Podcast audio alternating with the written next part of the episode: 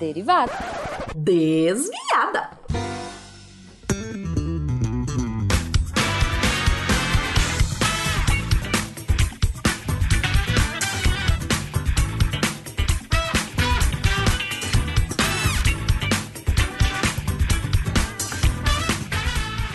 Bom horário, pessoal! Aqui é a Debbie Cabral, editora do portal, e atualmente a desviada responsável pela leitura de e-mails e comentários nos posts.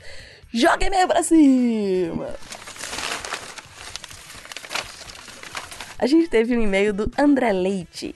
Bom dia, caros SciCasters! Sou fã do trabalho de vocês e o motivo do meu contato é para saber como e onde vocês reúnem tantas informações sobre os temas abordados. Admiro a profundidade que vocês chegam sobre os assuntos relacionados à vida e ao trabalho dos cientistas. Vocês costumam citar até mesmo papers publicados pelo cientista em questão. Como encontrar boas fontes de pesquisa? Como organizar uma linha do tempo dos fatos? Aguardo retorno. Um abraço a todos.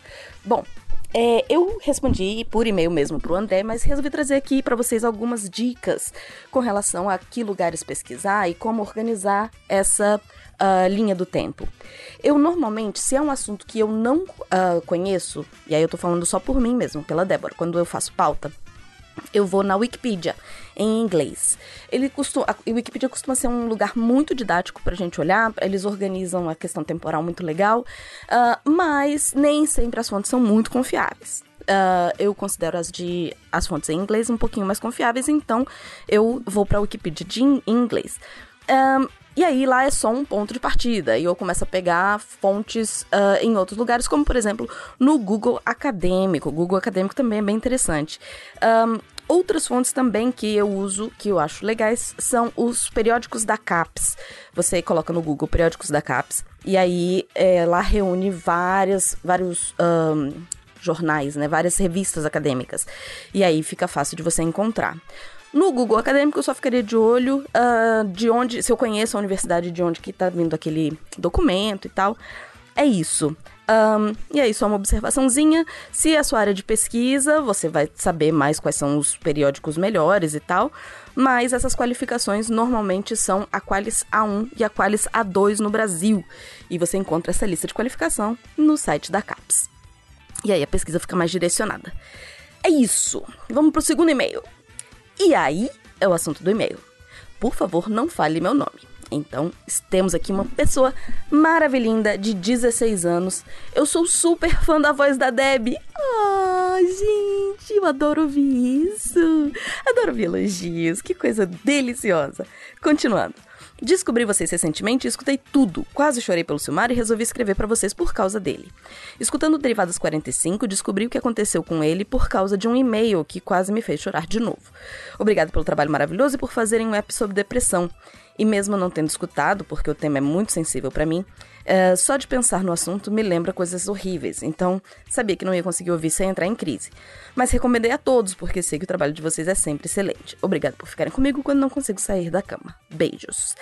Eu respondi o e-mail dessa pessoa querida, é, falando o quão uh, depressão é um assunto sério e que perguntei se ela tava, se essa pessoa estava recebendo ajuda e tal, e ela disse que tem acompanhamento. Então, um, mas de qualquer maneira, saber que a gente pode fazer um pouquinho de trazer um pouquinho de alegria, trazer um pouquinho de vida uh, para as pessoas é sempre muito, muito legal. Então, muito obrigada pelo contato. Vamos pro comentário do SciCast! Gente, olha só, só porque eu resolvi fazer derivadas de mês em mês, porque tava com pouco comentário, vou dizer, nunca tive tanto comentário na vida. Esse episódio vai demorar uma hora, se preparem. Bom, vamos lá. Uh, SciCast 413 Constitucionalismo e Estado de Direito. Darley Santos. Para além da mera existência de uma Constituição, que a grosso modo data de muito mais tempo, um conjunto de regras que rege a sociedade, o constitucionalismo é como um mecanismo de garantia de equilíbrio entre os poderes, de limite de poderes, onde quem está no poder não pode incorrer em práticas abusivas, pelo menos não sem consequências legais. Eu lembro de um episódio do Fronteiras do Tempo sobre absolutismo. Casos de tribunal em que vemos o que no passado seria impossível, o indivíduo contra o Estado, os casos de jurisprudência ou precedentes que dão respaldo jurídico legal. Constituição burguesa, na Gênesis, pode até, pode até se ver nos os reflexos dos atores envolvidos e interessados, mas a Constituição tende a ser universal e a refletir ao longo do tempo as demandas das diversas classes. E o André Trapani maravilhoso, lindo, sou fã, fã, fã. Quem escuta eu falando dos textos no final, sou fã do André. Ele fez as pautas de constitucionalismo, ajudou nas de epistemologia e sou fã do André. Vamos lá. André respondeu: De fato, a Constituição vai abarcando interesses de outras classes a partir das várias lutas por direito que começam a surgir. Vamos abordar mais disso na parte 2. Aguarde! A, a O Mar Carvalho Finalmente! Acabei de ouvir todos os sidecasts dos últimos 10 meses, venho ouvindo vocês, acompanhando por meio de áudio o crescimento do Deviante como uma máquina do tempo em meus ouvidos. Quase chorei com Simar, mesmo não tendo conhecido. Sei que é meio idiota, mas enfim. Trabalho maravilhoso, quero um dia poder escrever aqui e participar dessa divulgação científica. Mar, muito, você será muito bem-vindo a, muito bem-vinde. um, se quiser participar com a gente, pode mandar e-mail para contato.com www.silmar.br. É, eu acho que não é idiota você se emocionar com a questão do Silmar. Eu também não tive a oportunidade de conhecer o Silmar, mas um, a gente se emocionar com a emoção alheia significa que a gente tem empatia, não é mesmo? Então isso nunca é uma coisa negativa. E um, a mesma pessoa faz um outro comentário. Vocês acham que, como as pautas progressistas foram levadas para frente pelo STF, não deu, tan não deu tempo para nossa sociedade conservadora debater, então as leis foram passando, mas a sociedade não se modificou? E essas pessoas, ao verem pautas que não concordam passando, criaram esse ódio ao STF que vemos hoje? Talvez as pautas progressistas tenham sido passadas, o que é, o que é bom, mas sem perceber criamos uns monstrinhos conservadores quase fascistas? André responde. É uma boa hipótese. Não dá para cravar, pois é algo que está acontecendo ainda, mas já vi autores famosos do direito trazendo exatamente esses pontos. Contudo, eu diria que, no mínimo, não é a causa principal desse fenômeno. Outros países, como o próprio Estados Unidos, passaram por momentos uh, disso que chamamos de ativismo judicial, com afirmação ou mesmo criação, dependendo do ponto de vista de direitos para minorias. Nos Estados Unidos, teve uma reação conservadora, a chamada Corte Warren, que trouxe direitos para minorias, mas nada se compara ao fenômeno atual, que eu coloco mais na conta de fenômenos sociais ligados a redes sociais. Um, adorei a resposta do André e eu adorei a reflexão. Uh, vou chamar de do Carvalho, né? Porque eu não sei, essa pessoa. É, é, é, difícil, né, gente? Essa língua que tem gênero. Mar Carvalho, eu adorei a, a, a reflexão, acho que tem tudo a ver. E, inclusive, é um dos assuntos que eu tô estudando aqui no doutorado. Então, assim, eu sou suspeita, porque eu acho que tem muito a ver sim. Um, PBDA incrível episódio. Para ser breve dessa vez, vale uma crítica à concepção que foi dada pelo STF de identidade ecológica, que acaba sendo bastante genérica e exageradamente controversa. Dipliskira uh, escreve: Incrível, incrível, ótimo programa! Palmas, palmas, palmas! Eu vou dizer que Dipliskira é, me, me representa. Um, e a mesma pessoa continua. E se Olavo for considerado no futuro um grande pensador, não significa que o mundo atual deu errado, significa que o futuro deu errado, kkk. Olavo não é um pensador descrevendo a contemporaneidade, é mais como um pensador reacionário muito semelhante a um druida. Na Idade Média ou Revolução Francesa, ele seria um pensador que elogiaria justamente o que o anterior do, feuda do feudalismo cristão, o paganismo, Pois reacionário é aquele que idealiza o passado, conservador, o presente, progressista, idealiza e almeja o futuro próximo ou parecido um pouco melhor. Revolucionário idealiza e almeja o futuro distante ou futuro bem diferente, inovador. Muito obrigado, obrigado de Pliskira. SciCast 414 Costões Rochosos. A gente teve o, o, Will, o nosso William Spengler, colocando um GIF do, uh, do Quarteto Fantástico. a gente tem também um comentário da Wilhan Almeida, ou do Wildan Almeida. Wilhan. Sou da área de exatas, mas adorei o cast. E aí o nosso Werther lindo responde: Então estamos no caminho certo, obrigado. Darley Santos comenta: bem úteis as ilustrações e descrições no post. Então, gente, sempre bom, se você se interessou, vir pro site www.deviante.com.br e dar uma olhada nos, uh, nas referências que a gente coloca. Lendon Biancato Runk coloca uma foto de Japarantiga, Alagoas, em Maré Baixa, em que tem uma rocha. Muito, muito legal. Mar Carvalho comenta: mais um episódio muito interessante e divertido. Gostaria de deixar o resultado de um teste que fiz recentemente. Existe alguma dúvida sobre a metodologia, mas acredito que tem uma confiabilidade suficiente. Ele foi realizado pelo BuzzFeed e tinha como objetivo determinar qual personagem do Bob Esponja eu me pareço mais. O resultado, após uma análise muito complexa, foi a Sandy. Quem são vocês? E a nossa Gabi linda, Gabriela Velino, respondeu: Eu também tirei a Sandy. Nós somos mamíferos que vivem na água com a ajuda de uma roupa astronauta. Ou seria maronauta? Muito bom, Gabi. Continuando. SciCast 415, Epistemologia 2. Mar Carvalho comenta: Amei o episódio. Quando vai ser o próximo? Trilogia! Lembrei da minha primeira aula de filosofia. Era um capítulo inteiro defendendo que filosofia era ciência. Será mesmo? Não sei. Tô só querendo caos. é, estou lendo os livros do Sherlock. Adoro o personagem. Vi os filmes da série da BBC? Recomendo. Mas nunca tinha pensado que ele era a encarnação do pensamento positivista. Realmente explodiu minha cabeça. Queria poder fazer um comentário bonito e inteligente porque o episódio merecia. Mas como não tenho capacidade, vai isso mesmo aqui. PS, tamo junto, guacho no isolamento social.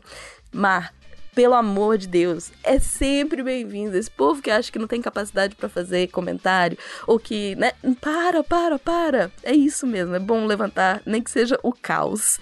A resposta do Felipe Novaes foi bem completa e eu resolvi trazer para vocês. Obrigado pelo comentário, Mar Carvalho. É muito legal saber a receptividade diante desses apps de filosofia. Se me permite um pequeno comentário sobre essa história de filosofia ser ciências, a versão curta da minha opinião sobre isso é que filosofia é filosofia, ciência é ciência. Isso se respeitarmos a definição ou o conjunto de definições possíveis de ciência moderna. Ciência é a área que segue um método científico ou alguma versão de método científico adaptada para as necessidades do seu objetivo de pesquisa. Ok, mas o que caracteriza um método científico? Eu diria que tem a ver com teste de hipóteses, formulação de hipóteses falseáveis e a capacidade de autocorreção proporcionada pela comunidade de pesquisadores competindo por quem acha mais falhas na pesquisa do outro. Outras áreas do conhecimento não funcionam dessa forma. Por isso que eu sou um dos que defende que a ciência é uma maneira epistemicamente privilegiada de obtenção de conhecimento. Não é perfeita, não é, não levanta o véu da realidade para vermos o que tem debaixo dele, mas mesmo assim é o que parece funcionar melhor. Filosofia é e tem como objetivo testar hipóteses empíricas. O objetivo da filosofia é, para simplificar, fazer uma faxina conceitual nos conceitos que usamos para entender a realidade e para formular as teorias científicas. Isso no caso das áreas de filosofia que estão do la lado a lado com a atividade científica, como epistemologia, filosofia da ciência e filosofia da mente. Abraço. Gustavo Menegon também comentou no episódio. Mais um episódio fantástico, galera! Só gostaria de pontuar uma coisa. Skinner nem chegou a ser positivista, talvez no início da carreira, mas não quando propôs o behaviorismo radical. Sua psicologia é pautada no pragmatismo, tendo como uma das bases o trabalho do William James. O livro Compreender o Behaviorismo, do William Baum, explica de um jeito, explica de um jeito didático sobre isso. Tô aqui na torcida por um próximo episódio. Tô adorando relembrar as aulas de filosofia. Felipe Novaes também respondeu: Valeu pelo comentário, Gustavo. Eu tô para ler esse livro do Baum há uns anos, mas não consigo por falta de tempo. Agora, você falando, me parece até óbvio que o behaviorismo do Skinner é pragmatista, não positivista. Inclusive, tem um primatologista que fala sobre isso em alguns artigos bem bons. É Luiz Barré. Já ouviu falar? Darley Santos. O tema é extenso mesmo, vai ter uma parte 3 ainda. e aqui vemos a definição de positivismo, bem como sua ascensão e queda. A antimetafísica do positivismo, sendo a metafísica considerada como algo contraproducente, e como reflexo disso a linguagem restritiva do positivismo, o modus operandi de que tudo deve estar sujeito a experimentações e o cientificismo. No tópico sobre fenomenologia, vemos o papel da consciência da gênese do conhecimento, certo? Epistemologia histórica, Michel Foucault e a abordagem histórica do conhecimento, o arcabouço histórico do saber, historiografia das ideias, a, considera a consideração das condições estruturais e socioeconômicas em que se dá o conhecimento. André responde. É muito assunto mesmo, e ainda fica muito debate de fora. Eu fui ingênuo e fiz minha abertura pensando que chegaríamos no Popper. Esse cast ficou bem isso mesmo que você falou, o positivismo que se estabeleceu como visão dominante sobre o pensamento científico à época. Mas também como os críticos que vão trazer algumas bases para os pensadores que virão no próximo cast. SciCast 416, Fisiologia do Exercício Físico, ou do Exercício 2. um, uma Coelho é, pergunta, não, comenta. Excelente dupla de podcasts. Entretanto, o título poderia ser Filosofia do Movimento. Não foi abordado o funcionamento do corpo durante as práticas do exercício de modo mais específico. No primeiro, até se falou em limiares de VO2, mas no segundo, as informações foram mais relacionadas a movimentos em geral. Acho que cabe um terceiro programa. Uh, ah, PS, há um excelente livro sobre neurociências e funcionamento do cérebro que, dentre outros diversos assuntos realmente fascinantes, aborda as dores de membros fantasmas. Já é um pouco antigo, mais velho do que o Homem de Ferro ou StarCraft, mas super válido. Fantasmas no Cérebro, de V. Ramachandran. Fica a dica maravilhosa, então, da Uma Coelho. Uh, e Yuri responde: Sim, ainda cabe um episódio para explicar mais coisas relacionadas à fisiologia do exercício. Lennon, Lennon Biancato Hunke comenta: O rigor mortis comentado é utilizado como uma estimativa do tempo decorrido desde a morte da pessoa. Há um certo padrão no comportamento do rigor, mas óbvio que varia entre os organismos. De modo geral, a rigidez aparece na seguinte ordem: entre 1 e 2 horas após a morte, mandíbula e nuca. 2 a 4 horas, membros superiores. 4 a 6 horas, musculatura torácica e abdominal. 4 a 8 horas, membros inferiores. Máxima ou generalizada em 8 horas. A relaxação acontece na mesma ordem, então, inclusive, é possível saber se o rigor está se instalando ou se já está passando. Muito bom, Cast. Não fazia ideia de tantos processos envolvidos nos nossos movimentos. Caraca, Lennon! Que informação maravilhosa! Adorei me senti agora é, é com um, um, um CSI. Yuri respondeu: Uau, que show! Não sabia que rigor mortis era compartimentalizado assim. Interessante que parece ter uma relação com o tipo de fibra muscular. Mar Carvalho responde: Adorei o episódio. Amo estudar o corpo humano e pretendo um dia me formar em educação física. Não consegui pausar de tão bom. Comecei a limpar o quarto sem motivo só para poder continuar ouvindo. SciCast, ajudando você a manter o seu quarto organizado. Continuando.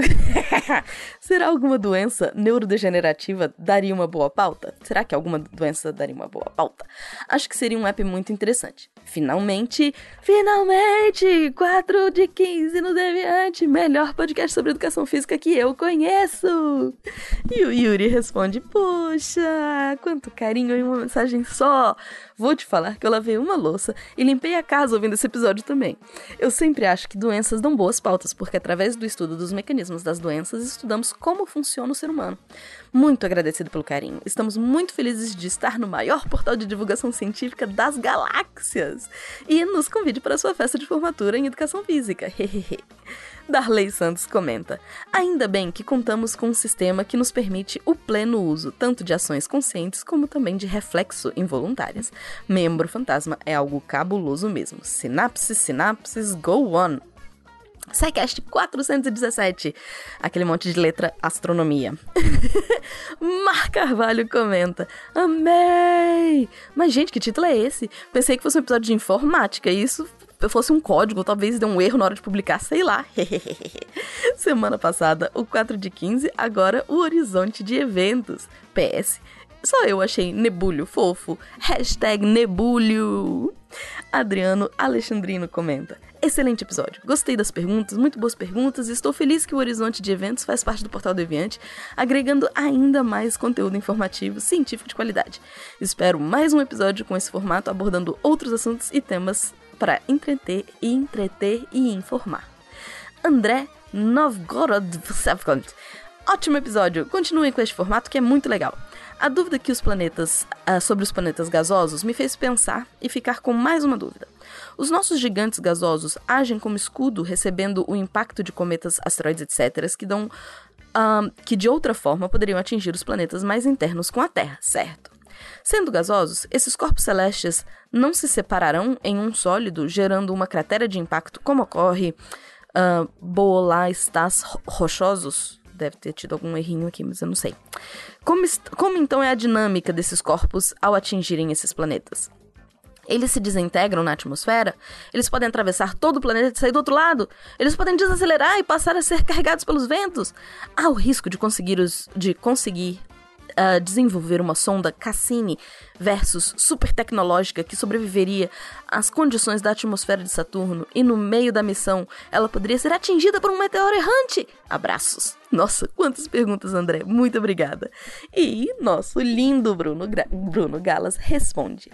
Perguntas ótimas, André. Sobre Júpiter ser nosso escudo protetor? Talvez. Que eu saiba, não há consenso sobre isso. Numa simulação publicada em 2007, tem o link, Júpiter implicou num aumento de 30% na chance de colisões com a Terra. Sobre colisão em Júpiter, teve um evento bastante importante em, 1993. Nesse aspecto, colisão do cometa Shoemaker-Levy 9 em Júpiter. Com essa colisão, como essa colisão foi prevista, foi possível acompanhar ela em tempo real.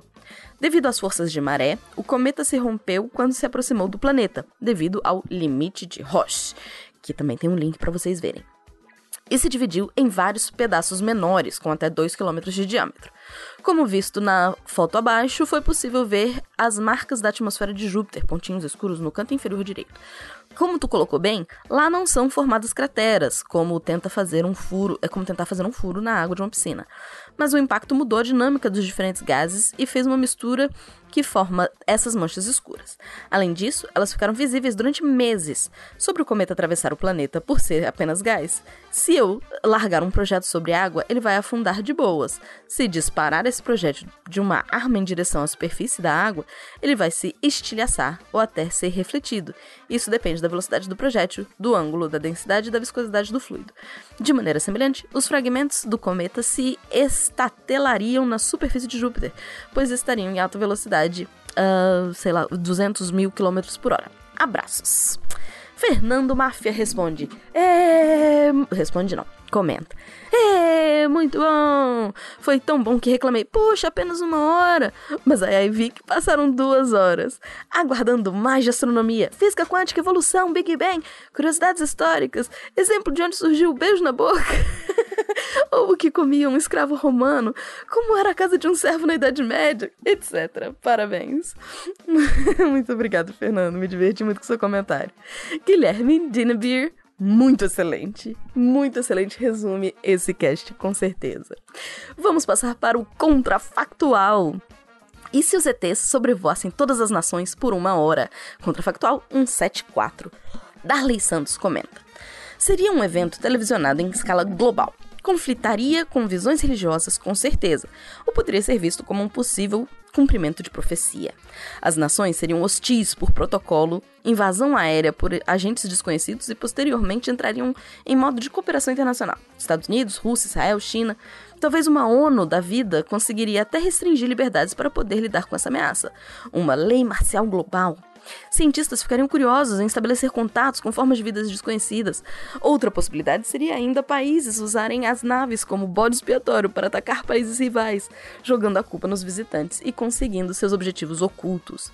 A Isa tem uma imaginação bastante pueril para quem vive no mundo das finanças. Uh, Niemeyer e seminaves no Congresso Nacional. É, Obrigada, Darley. E eu esqueci de comentar que esse uh, contrafactual foi uma sugestão de ouvinte. Não sei se vocês lembram. Uns dois contrafactuais, uh, desculpa, uns dois derivadas atrás, eu recebi um e-mail pedindo exatamente esse contrafactual. Então está aí dado. Se você também tem dica, fala com a gente. Assim como o Paulo Roberto Galhac, que também comentou e deixou uma sugestão de uh, contrafactual pra gente. Mar Carvalho comentou: Ele voltou! Episódio muito bom. Contrafactual tá indo, voltando, indo e voltando, então que bom. Paulo Roberto Galiac também comentou: Quando de fato isso acontecer, sem pseudociências, isso vai ser. vai ter muita sonda anal e gritaria. Adorei. Leonardo Porto. Gostaria de deixar algumas considerações. 1. Um, a certa altura da discussão, vocês meio que mudaram os parâmetros da discussão. Digo, se fosse levar a pauta original à risca, uma hora de sobrevoo não ia ser suficiente nem para SpaceX mandar alguma coisa voar próximo às, às aeronaves. Quem dirá algum organismo internacional de discussão poder é, ponderar sobre o que fazer. 2. Sobre o que o governo brasileiro ia fazer, vocês deixaram algumas uh, claras críticas ao presidente atual. Mas sejamos sinceros, qual governo, desde a Constituição de 88, estava minimamente preparado para uma situação parecida? Ninguém. Absolutamente ninguém. O país ia virar um caos e basta pesquisar na história recente uma greve da Polícia Militar que houve no Espírito Santo, saques e mais saques, violência e medo da população, e foi só uma greve de policiais. 3. Quanto a vocês imaginarem se alienígenas poderiam interferir nas comunicações para causar discórdia, acho que deveria ter sido ponderada uma certa limitação das civilizações, supondo que os visitantes sofreram a mesma pressão evolutiva que nós. eles têm limitações nas naves, tendo que racionar energia para propulsão, sistemas vitais e até computação. Gastar poder uh, computacional decodificando nossas linguagens é um gasto a ser considerado. Esse cenário poderia ocorrer caso eles estivessem já nos observando à distância, feita a tradução, sem gastar reservas energéticas de forma comprometedora a, e se aproximando quando já tivessem confiança. 4. No geral, seres que somente sobrevoassem e fossem embora, fica difícil imaginar um propósito para isso. Seres que disputassem é, recursos para desperdiçar assim teriam tido um tempo tão maior que estariam tão à frente de nós que eu acho difícil imaginar que seríamos relevantes para uma visita sem contato. Ademais, foi um episódio muito gostoso de ouvir. Meus parabéns. E o nosso super host, deixa aqui o comentário dele também. Deixo aqui registrado minha nota de repúdio, um instrumento mais eficaz da democracia brasileira, a senhora Isabela Fontanella, que desvirtua a realidade em prol de sua narrativa a fim de colher desculpas não merecidas a alegações insanas de episódios passados. foi anotado, Fenka, sua nota de repúdio foi arquivada. Spin Notícia! O Spin de Notícia. Gente, a gente teve tanto comentário em Spin Notícia que eu tô impressionada. SPIN uh, ah, 1157 Estatísticas de Acidentes de Trabalho e a Herança da Pandemia, do Verta. Guilherme Dinenbier. Como funciona o registro de acidentes de trabalho para trabalhadores informais? Ou entra no evento da subnotificação? Gui o Verta responde. Um, parte dos acidentes acabam aparecendo quando se tornam processos trabalhistas, por exemplo. Entretanto, existe uma parcela bem grande de subnotificação também. Sérgio Garcia comenta: Você se lembrou dos casos de acidente que tinha na revista Proteção? Tinha coisas absurdas ali. Não sei se eles continuam. Postando essas causas, mas eles colocavam artigos de causos de acidentes do trabalho bizarros, tipo gerente pedindo para peão segurar uma porta de um tanque que o aço estava entortando pelo excesso de pressão, coisas que deixariam o seriado Chernobyl como uma mera anedota. Eu sempre lembro dessa revista quando falam em diminuir a burocracia da CLT. O Verta responde: Sim, os acidentes mais absurdos chamam muita atenção mesmo, mas infelizmente a maior parte dos acidentes ainda é do tipo bem comum e acabam não tendo devido foco. Spin 1161, Manual do Solteiro Químico do meu queridinho Augusto César. Anderson Alves pergunta: Mas precisa ser só vodka? Não pode ser cachaça? Ou álcool 40%? Augusto responde: Oi Anderson, beleza? A cachaça pode ser usada, mas o teor alcoólico dela tem que estar próximo de 40%. Não deixei ela como sugestão, pois dependendo da procedência da cachaça, o teor pode variar bastante, diferente da vodka, que é mais padronizada. Já o álcool 40% também pode ser usado. Porém, a ideia do manual do solteiro químico é resolver problemas no seu dia a dia de maneira rápida e criativa. Por exemplo, se você precisar tirar gordura do fogão, mas não tem um produto de limpeza para isso e não quer ir ao supermercado, você pode usar um limão que já tenha na sua casa. A ideia é essa. Espero ter esclarecido. Spin 1170. Porque acreditamos em teoria da conspiração, do Gui Lopes. Darley Santos. Então, teorias da conspiração são resistentes à falsibilidade. E não importa duas ou mais teorias sobre um mesmo objeto de discussão sejam contraditórias entre si, desde que o pressuposto seja o mesmo. A descredibilidade das autoridades. No íntimo, isso deve se explicar por uma necessidade de controle e poder sobre a própria vida, em que é angustiante se pensar como uma mera peça de xadrez nas mãos de, que está, de quem está imbuído de um poder maior, como são as autoridades constituídas. Concordo, Darley. SPIN 1172 monitores da ASUS e a privacidade e a privacidade do WhatsApp, do Marcel Vitorino. Darley comenta: Ultimamente, todos os dias recebo notificação de algum conhecido entrando no Telegram. Sobre o Signal, dá uma preguiça tentar conhecer mais um aplicativo de novas mensagens. Darley, tamo junto. Todo dia é alguém novo no Telegram. E o Signal eu uso, mas eu sou a única pessoa que eu conheço que usa o Signal. Enfim. Spin 1175. Devemos dar rações para gatos e cachorros? Do nosso, do meu chefe, do meu queridinho, meu boss, Tarek Fernandes. Leonardo Porto. Ei, Tarek, por favor, explore a temática. Faça render uns três ou quatro spins. Tem muita informação sobre rações e mitos para jogar uma luz em cima. Mar Carvalho também comenta: É possível fazer uma ração caseira? Já vi uns tutoriais, mas sempre fico com medo de fazer e matar meu gato. Você podia fazer um spin sobre como fazer transição de ração, por causa de alguma dieta ou porque de repente ele estava acostumado e sumiu do mercado, aí você tem que comprar uma diferente e tal, e ele se recusa a comer. Não que isso tenha acontecido comigo. Tarek respondeu: Oi, Mar Carvalho, tudo bem? Então, pior que eu nunca tinha visto isso de ração caseira. Sabia que tinha muitos, muitos canais falando sobre alimentação natural, com muita informação errada, inclusive. Mas ração não. Pesquisei por esse termo no YouTube e realmente tem muita gente falando sobre isso. Mas, cara, não se aventure nisso. Formular uma ração não é fácil, principalmente para cães e gatos. É muito trabalho de pesquisa envolvido, os níveis de garantia nutricionais das rações comerciais são bem pensados e muito importantes para a saúde do seu gatinho, principalmente gatos que têm exigências específicas. Nesse spin, eu comento um pouco do assunto, aí ele coloca um link um, de outro spin sobre troca de rações. Na embalagem da nova ração sempre vem instruções de como fazer essa transição. Geralmente misturando um quarto da nova com depois com a antiga, depois metade, tarará.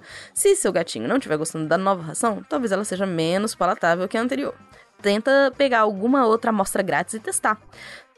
Dependendo da sua renda, as super premium tendem a ser mais agradáveis, mas as demais são boas também. Valeu pelo comentário. E mais comentário de spin, 1176. Por que devemos usar as recentes vacinas no combate à Covid? Temos um spin com Rodolfo Freire e Thaís Boccia.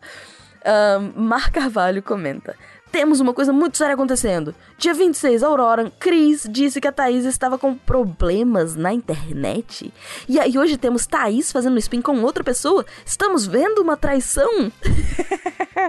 Falando sério agora, tem rodado umas notícias de que precisa usar duas máscaras para ter proteção. Isso dá um spin? Pelo que vi, a recomendação é só para pessoas com alto risco. Isso procede? Rodolfo responde: Hahaha. sobre as máscaras, eu deixo alguém mais gabaritado para responder para evitar falar sobre o que não sei bem.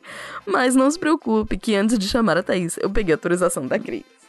Spin 1178, o lançamento de satélites da SpaceX, com o Pericles. Hermes comenta: Programa Mega Boga de maravilhoso. Amei esse quadro novo. Mega Boga. Nunca ouvi essa classificação. Mas enfim, muito obrigada pelo comentário, Hermes. Mar Carvalho comenta: O Pericles diz: a forma predileta de matar o Tarek de forma tão fofa que se dá até para colocar o Tarek em, é, em colisão com o satélite da SpaceX. PS, espero que não. Ele é um dos melhores deviantes. Ah, muito obrigada. Spin 1179. Como crianças negras são impactadas pela exposição constante ao racismo, da maravilhinda Dani Almeida. Mar Carvalho comenta que pegou a matéria da BBC sobre racismo e jogou no grupo da família, que a matéria tá muito boa. Spin 1180. O que realmente aconteceu com as ações da GameStop, da nossa Isa Fontanella. Mar Carvalho comenta: Tenho muita dificuldade de entender economia, investimento, mercado. Isso para mim é grego. Ouvi uma explicação no Podnext, depois outra com o Felipe do Xadrez Verbal e agora aqui pela terceira tentativa. Quarta, porque na verdade eu ouvi duas vezes. E eu consegui finalmente entender. Obrigada, Bela. Não conta pros meninos, mas você é a melhor do Podnext. eu concordo. Minha imperatriz do Podnext conseguiu fazer Mar Carvalho entender sobre as ações da GameStop. Uh, Spin 1181. Podemos criar novas palavras dentro do português? Do maravilhindo Timota. Mar Carvalho comenta: Esse episódio foi muito interessante, divertido e tiagador. Desculpa, eu tentei. Adorei. Um, Spin 1182. Aprendizagem baseada em, processo, em projetos e cultura maker, do Rafael Zipão.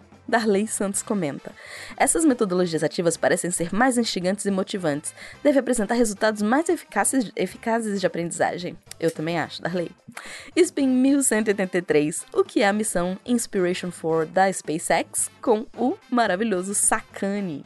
Mar Carvalho comenta: Fico muito feliz de ver que estamos cada dia mais perto de uma colônia extraterrestre, mas tenho que admitir que eu nunca participaria dessas missões. E mesmo se eu quisesse, provavelmente não passaria nos testes. Spin 1186. Como sabemos sobre as geleiras em Marte, do Bruno Galas. Mar Carvalho responde, ou comenta: Desculpa a pergunta idiota, mas essa água que todo mundo comenta de Marte é doce ou salgada? É outro tipo de água? Isso faz sentido? Pedregulhos do universo, univos! O Bruno Galas responde: Ótima pergunta, Mar Carvalho. Não consigo te responder de maneira objetiva, pois também tenho várias dúvidas sobre a mesma questão. Mas vejamos.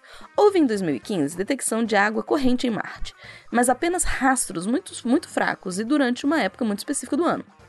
Por cálculos, sabemos que naquela temperatura baixa e pressão baixíssima, água líquida só seria possível se fosse salgada.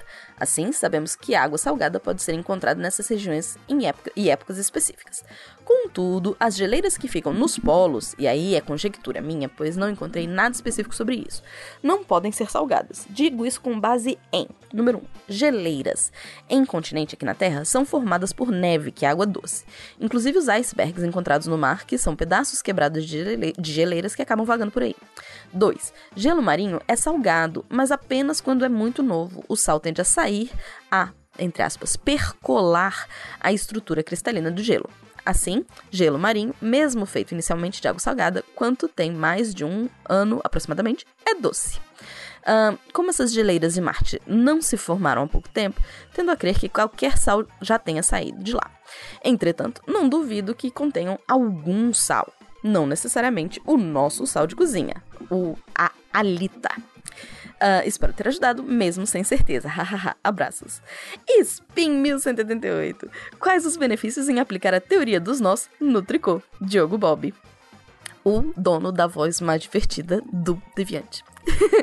Mar Carvalho comenta: Será que essa teoria é aplicada a pulseirinhas de linha que vende na praia? Você pode fazer vários desenhos nelas. Diogo responde: Eu não sou perito nas confecções artesanais, mas se elas forem feitas com pontos e enlaces diferentes, com certeza pode se aplicar.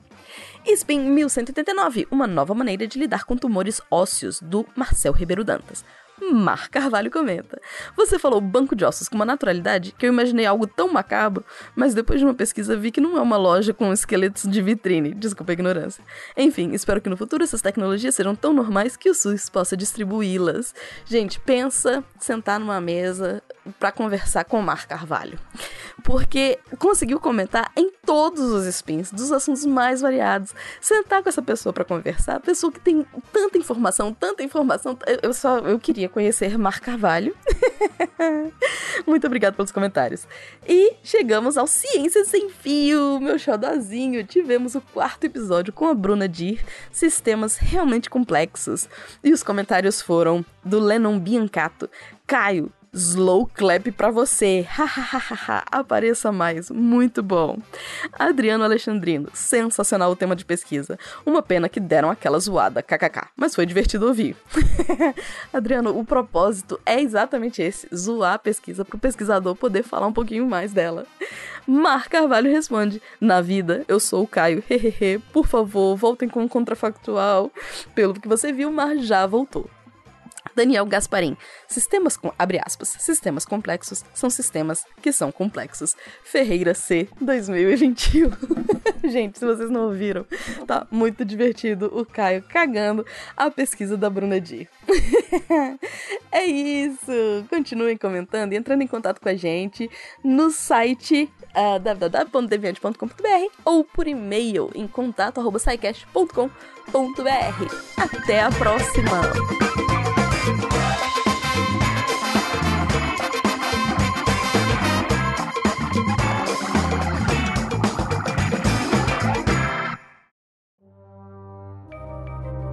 Este programa foi produzido por Mentes Deviantes.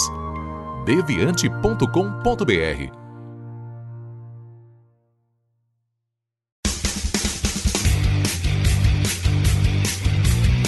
Cortes, edição de podcast.